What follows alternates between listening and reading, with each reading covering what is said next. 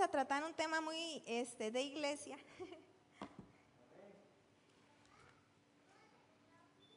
Ahí. Listo. Este, esto tuvo su origen en el Antiguo Testamento. Tengo una imagen para que me la vayan poniendo. Por favor. Este, cuando los israelitas estuvieron esclavos en, Egipto y Dios los liberó. Dios mandó a, su siervo Moisés, ¿se ve? Más o menos. ¿Ahí? Dios mandó a, a, Moisés, ¿verdad? Para que fuera a hablar con el faraón y, y que mandara un montón de plagas, ¿verdad? Que mandó Dios. Pues la última de estas plagas, ¿cuál era? ¿Ah? Háblame durito. La muerte de los primogénitos, ¿verdad? Entonces Jehová dijo que se mueran todos los primogénitos. ¿Quiénes son los primogénitos? El primer hijo. ¿Cuál fue el primer hijo de Dios? Jesús. Guárdeselo ahí en su mente. Entonces, este, Dios les dijo a, los a Moisés que le dijera a los israelitas, este, para que no mueran sus primogénitos, esa noche agarren un cordero, lo matan, lo asan, comen hierbas amargas y pan sin levadura, y la sangre de ese cordero la ponen en la puerta de sus casas. Así que cuando el ángel de la muerte pase, la casa que tenga la señal de cordero, no va a entrar ahí el ángel de la muerte. Ahora, si los israelitas dijeron, que yo a echarle sangre, a mí que me importa. Ah, ya eso es otro tema. Pero Dios les dijo, pongan la sangre del cordero y el ángel de la muerte no va a pasar. Entonces los israelitas, hasta la época de Jesús, celebraban esa eh, actividad una vez al año, que se llamaba el Día de la Pascua, que era del antiguo pacto. ¿Cómo se llamaba? El día de la Pascua. La Pascua no son conejos como se celebra en Estados Unidos, no, no, no. La Pascua era que estaban celebrando que Jehová Dios no mató a los primogénitos de su pueblo. ¿Estamos? Ok. Pero cuando vino el unigénito, primogénito, hijo de Dios, Él se entregó a sí mismo como un cordero en lo que llamamos nuevo pacto. ¿Estamos? ¿Me están siguiendo? Si no, se me perdieron. El nuevo pacto que era, que ya no entrábamos a, Dios por medio de animales, sino que ahora hubo uno que se entregó, que fue Jesús. Entonces dice que está Jesús celebrando la Pascua con sus discípulos. ¿Qué está celebrando Jesús? La Pascua con sus discípulos y les dice, momentico, va a haber un nuevo pacto. Haced esto en memoria de mí todas las veces y los cristianos le llamamos Santa Cena. ¿Pero de dónde venía? Del antiguo pacto, donde sacrificaban corderos. ¿Ok? Entonces dice Primera de Corintios 11, búsquelo conmigo. Vamos a leer ¿Qué le dice Pablo a la iglesia de Corinto? Si usted tiene la Biblia ahí, lo puede buscar y tiene tres títulos. Vamos a leer del 17 en adelante. El primer título dice Abusos en la cena del Señor. El segundo título dice Institución de la cena del Señor. Y el tercer título dice Tomando la cena indignamente. Tenemos que celebrar la cena los domingos. Hoy la vamos a celebrar y no estamos pecando. Por eso un requisito para los servidores es que tomen la cena. Si no la tomaron, una X porque no vinieron. Pablo le dice a Corinto, primera de Corintios 11, 17. La iglesia de Corintios era una iglesia muy carnal, muy carnal. Ahí hablaban en lenguas. Ahí la gente caía al suelo con manifestaciones pero era una iglesia muy desordenada. era la iglesia que venía, la eran eh, unos cristianos que venían a congregarse, pero se iban para la casa a hacer lo que se les daba la gana. Eran cristianos que venían al templo, cumplían con los requisitos, pero su casa, ay, usted tiene que verlos. Entonces, esta iglesia era una iglesia muy carnal, eso era un relajo, era un desorden. Entonces Pablo les escribió esta carta para que se ordenen, para que nosotros somos una iglesia de amor, pero también hay que ordenarnos, hermano, también hay que vivir rectamente. Hemos hablado de, que la iglesia tenga profundidad, ¿verdad? A mí a veces yo hablo con Daniel, Daniel es el líder de consolidación, porque la gente por todo es, venga a visitarme. Sí, sí, vamos a ir a visitarlos. Hermano, pero el mismo Dios que usted tiene es el mismo Dios que yo tengo. ¿Qué hace usted o qué hago yo? Que, se me chollen las rodillas de estar orando por ustedes y ustedes en la casa haciendo lo que les da la gana.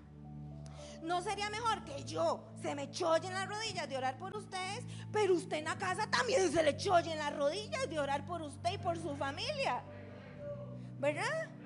Entonces la iglesia de Corinto, esta, hermano, venga, ore por mí. Hermano aquí, sí, sí, obvio, hay que orar, hay que visitar, claro que sí, pero por todo. Ay, me duele la cabeza, Daniel, venga, ore por mí. No, yo puedo orar. Ay, que Eliezer está mal criado, venga, ore. ¿Cuál oro yo para que se le salga el bicho de la mala crianza? Es que a veces los cristianos quieren que el pastor se cholle las rodillas de estar orando y le salga sangre y en la casa haciendo lo que sea. Ve, a mí me pasó. Yo oro y oro por ustedes. No digan que nadie ora por usted. Yo oro por ustedes, uno por uno, todos los días. Y a veces vienen y me dicen, ay, es que caí en pecado. Y yo decía, ¿cómo caí en pecado? me da un colerón. Alguien me dijo, es que mi esposo fuma drogas y yo también fumé. Y yo orando a las 4 de la mañana con ese frío, con ese sueño, con esas ganas de dormir. Y usted fumando en su casa. Ah, no. Así no funciona. Usted no van.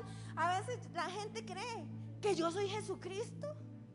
Oiga, ya les dije aquel día que me iban a salir alas, pero no se lo crea. A veces, venga, Jerling, ole fulano, como si yo fuera y le pusiera las manos y fulano se transforma. Yo no soy Jesucristo. Es más, hasta, más poder tiene la oración de una mamá que la mía. Me estoy explicando. Entonces esta gente, Corinto, un desorden.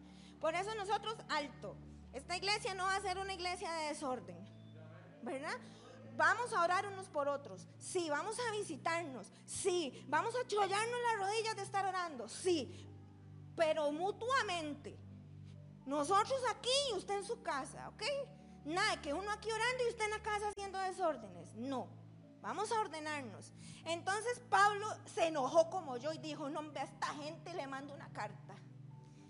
Y entonces, es que ¿sabe qué? Esta gente le decían a, vean, lean Corintios, le decían a Pablo que hasta dudaban de que Pablo fuera apóstol.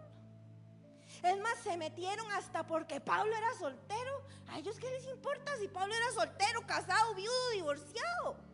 Hasta con eso se metieron. Y le dijeron que no se podía volver a casar. Pero entonces Pablo, que era un hombre de Dios, apóstoles, escribió esto y les dice. Y entramos en el tema. Dice 11, 17. No, póngame el 2, Harry. Vean lo que dice ahí. Dice Pablo, os alabo hermanos, porque en todos acordáis de mí. Os alabo. ¿Ok? Pablo les está diciendo, bien muchachos, bien hecho. Pero viene y dice en el 17 en el 17. Pero al anunciarlos esto que sigue, no os alabo. Está hormonal Pablo. O los alaba o no los alaba. ¿Se volvió loco Pablo? Pues no, él los alababa por muchas cosas, pero en esto les va a llamar la atención. Y les está diciendo, no os alabo porque no os congregáis para lo mejor, sino para lo peor. Ya me perdí. Pues en primer lugar, cuando os reunís como iglesia, oigo que hay entre vosotros divisiones y lo creo. Y lo creo, dijo Pablo. Entonces, ¿cuáles son los abusos de la cena?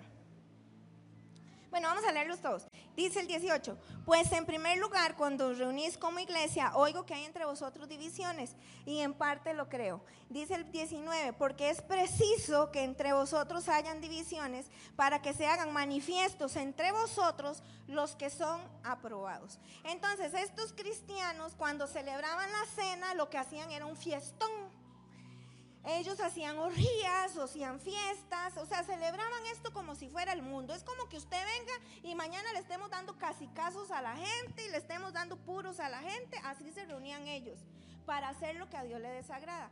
Y Pablo le está diciendo, ok, se están reuniendo para comer, pero lo primero que les voy a decir es que ustedes no se están reuniendo para lo mejor porque hay divisiones entre ustedes. La Santa Cena, hermanos, tiene que ver con dos cosas. Con mi relación con los hermanos de la iglesia y con mi relación con Dios. Entonces Pablo les está diciendo, no, no, no, en esa iglesia hay un montón de grupitos y eso a Dios no le agrada. Diga conmigo, grupitos. Ajá, a Dios no le agrada. Dios reprenda al diablo con esos grupitos. Ay, que yo me llevo con Luis Fernando porque es mi sobrino. Pero a Roy ni lo vuelvo a ver. Dios reprenda al diablo con esos grupitos. Ay, yo con los jóvenes. ¿Cuál jóvenes? Con todos. Al viejo, al grande, al chiquitito. Grupitos no en esta iglesia. Ay, que yo me llevo con estos porque me caen bien. Ningún bien. Todos juntos. Pablo les está diciendo que lindos. Llegan a la iglesia en un puro grupitito. No. Nada de eso. Yo no voy a ir a visitar al que a mí me cae bien, al que me invita a cafecito y al que no, no. Nada de eso. Y dice que es preciso que hayan divisiones. Ahí lo dijo Pablo. Porque así como Dios hace crecer la iglesia, también mete al divisor en la iglesia. Cuidado es usted. Cuidado es usted, el que anda de casa en casa en un puro chismerío. Cuidado es usted el que viene aquí para estar viendo que habla. Cuidado es usted. Cuidado soy yo. Eso que hay hermanitos en la iglesia que apenas pueden, ay, vieras, como Eliezer es mi esposo, yo le voy a contar lo que hizo Edwin. No, no, ¿cuál mi esposo? Adiós, nada más. Ahora, obvio, hay cosas que usted tiene que venir a contarlas y nosotros tenemos que resolverlas. Vean, en el grupo de servidores de Pablo no andaba de más, que lo dejó abandonado. Es más, en el grupo de servidores de Jesús no andaba Judas. Pero cuidadito es usted. Qué lindo, ese baño tiene un mes de estar en malo. porque no viene y lo arregla? Qué lindo, esa iglesia tiene esto malo. porque no dice, hermano, que falta para la instalación? Yo vengo, yo aporto, yo compro. Ah, es que todo es división y grupitos. Y cuando hay grupitos, cuando hay división, el Espíritu Santo está contristado. Tenemos que ser unidos. No tenemos que escuchar murmuración ni malos entendidos. Dice Efesios 4.3, que tenemos que estar solícitos en guardar la unidad del Espíritu en el vínculo de la paz. Tenemos que procurar, hermanos, estar en unidad. Y Jesús dijo, en esto conocerán que son mis discípulos, en que se congregan en amor divino, en hablar en lenguas, en saberse todos los versículos de la Biblia. No, en que se amen unos a otros. Usted demuestra que es un seguidor de Cristo si usted ama al que tiene al lado y no andamos en grupitos. No demostramos que somos cristianos porque nos sepamos la, la, Biblia de arriba para abajo. Demostramos que somos cristianos, y lo repito, cuando amamos a nuestro hermano. Entonces, la cena cuando nos reunimos a hacer la cena, estamos todos juntos, porque todos somos de un cuerpo. Si usted nunca viene a la iglesia, nunca le habla a su hermano, llega tarde, se va de primero, y toma la cena, está pecando. Entonces, el primer punto de que dice Pablo, en el abuso está en los grupitos. Que no hayan grupitos, que todos nos saludemos, que todos nos ayudemos, que todos estemos juntos. No uno sí y otro no. Dice el versículo 20. Cuando pues os reunís, no es a comer la cena del Señor. O sea, estaban engañados. Ellos creían que se estaban reuniendo a tomar la cena. Y Pablo les dice, no. Mientras hayan divisiones, ustedes no están reuniéndose a tomar la cena, porque están separados. Y tomar la cena es estar unánimes y recordar a Cristo, que ahorita lo vemos. El 21. Porque al comer, cada uno se adelanta a tomar su propia cena. Y uno tiene hambre y el otro se embriaga. ¿Ve lo que les dije de los guariscoles? Llegaban ahí a tomar guaro a la iglesia. ¿Qué hacían ellos? Venían a comer, entonces la familia traía comida. Una familia traía caviar, otra traía eh, camarones con arroz y otro arroz con camarones. Y llegaron los de mi grupo que traemos pan con huevo.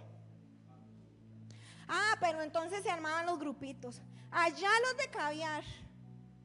Allá los de camarones con arroz. Y aquí los de pan con huevo, que no nos alcanzó para otra cosa.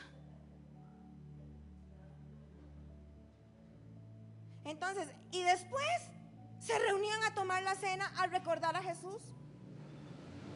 No, hermanos, no tenemos que ser egoístas. Entonces aquí todos estaban separados. A mí me gustó la última vez que fuimos a un bautizo. Comí, bueno, comí pan con atún que me dio Rocío, comí arroz con pollo que llevó Isabel, la mamá de Mario me dio gallos de papa y, empanada. Bueno, ¿qué no comí? Comí todo y yo no llevé nada. Porque nosotros no somos un grupito. Que esté hablando de esto no quiere decir que lo seamos, ¿verdad? Ay, doña Miriam me dio unas arepas que aquí tengo el sabor todavía. Que yo hable esto no quiere decir que pase. Quiero nada más que aclaremos qué es lo de la cena. Entonces, me estoy explicando. Esta gente no compartía. Aquí venían esclavos. Aquí venían también borrachos. Aquí venía este, de todo tipo de personas que se reunían aquí y el amor se enfriaba. Entonces nosotros debemos de evitar que eso nos pase. Hermano, en una iglesia va a haber de todo. Va a haber gente preparada, estudiada. Va a haber gente que se está preparando. A como va a haber gente muy humilde que ni siquiera sabe leer. Pero a Dios le place tenernos a todos juntos. No por eso yo voy a decir los licenciados conmigo y los que no terminaron la escuela con Edwin. No, no, no, no. Todos juntos. Dice el versículo 22. Pues que no tenéis en casas en que comáis o bebáis, o menospreciáis la iglesia de Dios, avergonzáis a los que no tienen nada. ¿Qué os diré? ¿Os alabaré? Pues no os alabo. Esta gente dejó de darle la santidad a la iglesia porque llegaban a tomar guaro y a emborracharse, los que podían, porque los pobres los hacían a un lado. Hermano, nosotros no podemos hacer acepción de personas. Porque si comenzamos a hacer acepción de personas y luego vamos a tomar la cena, estamos pecando. Nosotros tenemos que recibir a todos. Y esto se basa en relación con Dios y relación con los hermanos. Ahora sí, vamos a ver qué es el verdadero significado de la cena. Ya sabemos que si hay divisiones, terminó la cena, no la estoy tomando bien. Ya sabemos que si yo llego con unos y con otros no, terminó la cena, no la estoy tomando bien. Porque esto se trata con Dios, ¿está bien? Vamos a poner un video ahí que ustedes van a ir viendo. No, el versículo 23 dice, porque yo recibí del Señor lo que también os he enseñado, que el Señor Jesús la noche que fue entregado tomó, tomó pan. Ya no iba, ya sustituimos el cordero y las hierbas aromáticas por el pan. 21. Y habiendo dado gracias, lo partió y dijo, tomad, comed esto, esto es mi cuerpo que por vosotros es partido. haced esto en memoria de mí. Ahora sí, lo puede ir viendo, pero póngame atención. El pan. Hermano, y no deje que el Satanás le robe lo que Dios quiere enseñarle aquí. El pan.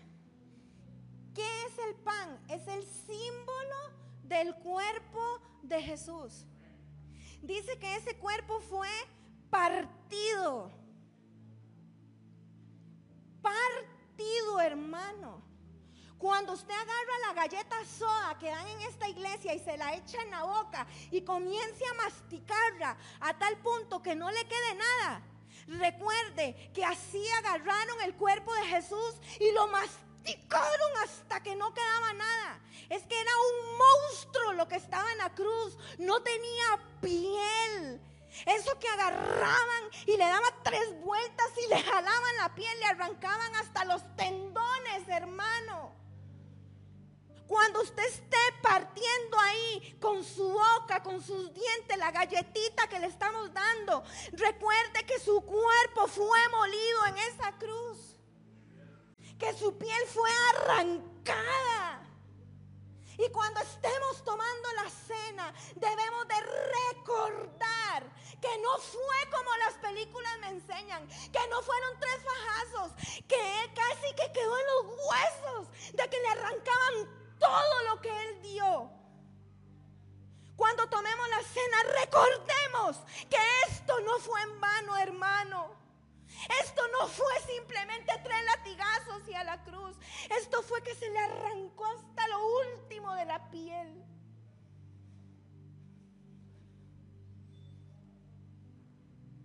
Eso, eso no es nada lo que en realidad pasó. Porque así como esa galletita queda en nada, así quedó su cuerpo en nada, entregado por amor a usted y a mí. No lo quite, Harry.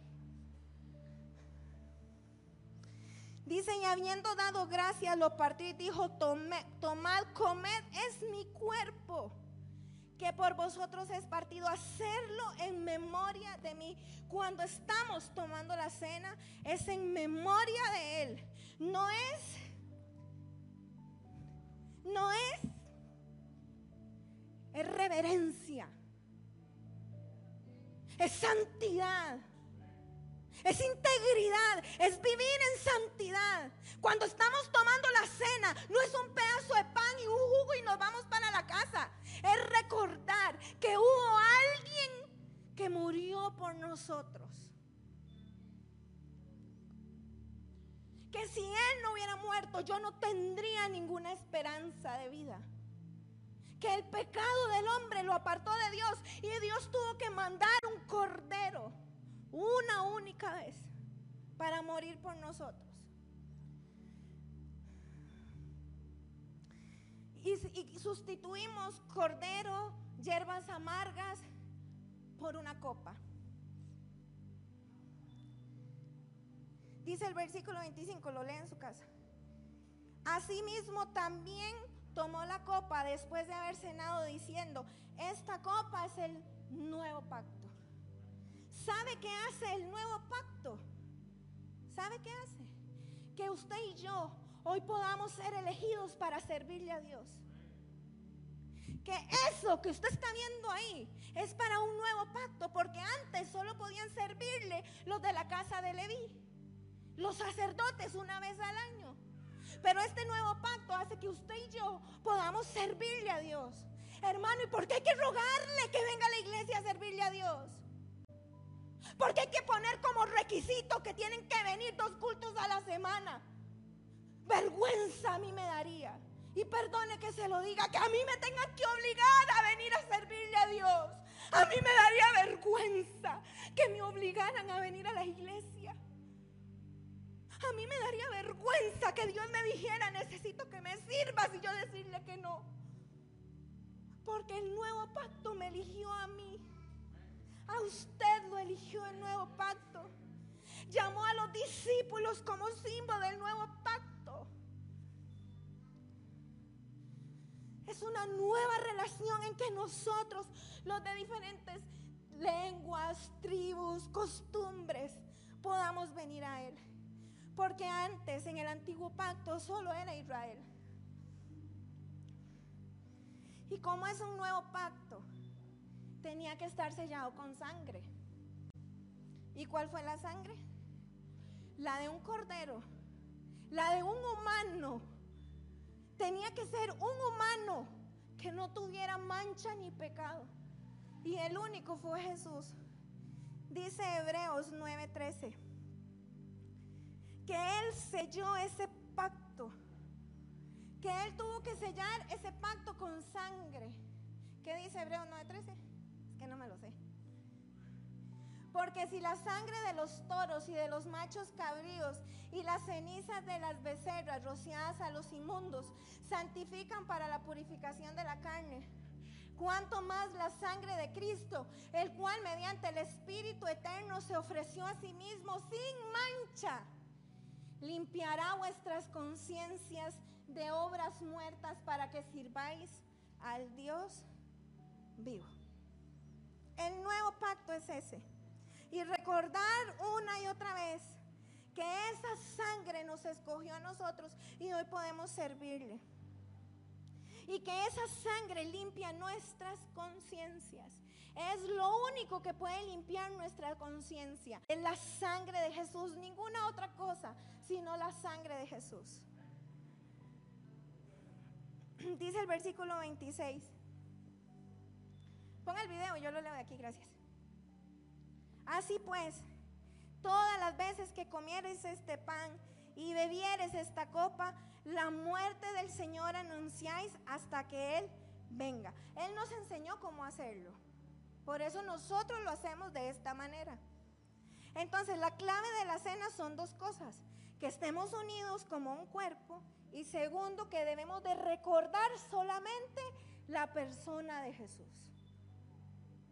Solamente, no puedo estar pensando en otra cosa. No puedo estar pensando en que me tengo que ir. Cuando estoy tomando la cena, tengo que estar pensando en Jesús y pensar que si tengo algo contra alguien, se lo voy a decir. ¿Estamos? dice el versículo 27. Ah, bueno, dice entonces que yo anuncio que Él viene. ¿Sabe qué hacemos cuando estamos tomando la cena? Estamos predicando. Porque estamos anunciando que Él va a venir. Estamos predicando, estamos enseñando. Le estamos diciendo a la gente que Cristo vive y que Él va a regresar. ¿Ven qué importante? No es simplemente que, ay, me peleé con el y no tomo la cena. No. Peligro, dijo don Ramón. No, eso no es así. No es un acto como cualquiera, es un acto sagrado. Y que yo estoy contra las cosas religiosas, pero la cena es un acto sagrado. Y ya para terminar vamos a ver las consecuencias de tomarla indignamente. Dice el versículo 27. De manera que cualquiera que coma este pan o beba esta copa indignamente será culpado del cuerpo y de la sangre del Señor. Si usted, ya vimos que es indignamente, si usted no está en unidad, si usted está en división, si usted está en grupitos, si usted apenas puede hablar mal de sus hermanos, ahí está indignamente. Si usted toma la cena indignamente, culpable es del cuerpo y de la sangre de Cristo. Si usted la toma sin ninguna reverencia, hermano, y eso sí pasa. Estamos tomando la cena y bla, bla, bla, bla, bla, bla, bla, No, aunque no la tome, recuerde que es el cuerpo y la sangre de Cristo. Dice el versículo 28, por tanto, pruébese cada uno a sí mismo y coma así del pan y beba de la copa. Porque el que bebe y come indignamente sin discernir, o sea, sin recordar a Cristo, juicio come y bebe para sí. No es que usted y yo vamos a venir con las alas, porque pecamos. Es más, ni siquiera la Biblia a mí me dice que usted tiene que estar bautizado para tomar la cena. No me dice que usted tiene que vivir así sin pecar. No, me dice que yo debo de recordar a Jesús y lo que Él hizo. Y debemos de vivir en comunión, en cuerpo. Por eso si usted se congrega una vez cada 15 días, no la tome, porque no está cumpliendo lo que la Biblia nos enseña. Y para terminar, dice el versículo 30, por lo cual, ojo lo que dice aquí, hay muchos enfermos y debilitados entre vosotros, y muchos duermen. Hay mucha gente enferma, débil y que se murió antes de tiempo. ¿Por qué? ¿No será que tomaron la cena indignamente y por eso están enfermos? ¿No será que estamos cansados o débiles en la fe porque algún día tomamos la cena indignamente? Vea lo que dice Pablo. Por lo cual hay muchos enfermos. Bueno, leamos desde antes, 29. Porque el que come y bebe indignamente sin discernir el cuerpo del Señor, juicio come para sí. Por lo cual hay muchos enfermos y debilitados entre vosotros y muchos duermen. Muchos se murieron antes de tiempo. Si pues nos examináramos a nosotros mismos, no seríamos juzgados. Y ahí lo lee en su casa. Tal vez la raíz de nuestras enfermedades y de nuestros problemas sean que yo tomé la cena una vez indignamente. Y ahora yo tenga enfermedades, debilidades o hasta me puedo morir antes de tiempo. Así que con toda la seriedad espero haber enseñado un poquito de lo mucho que significa la cena. Y sobre todo que debemos de procurar la unidad en el Espíritu. Música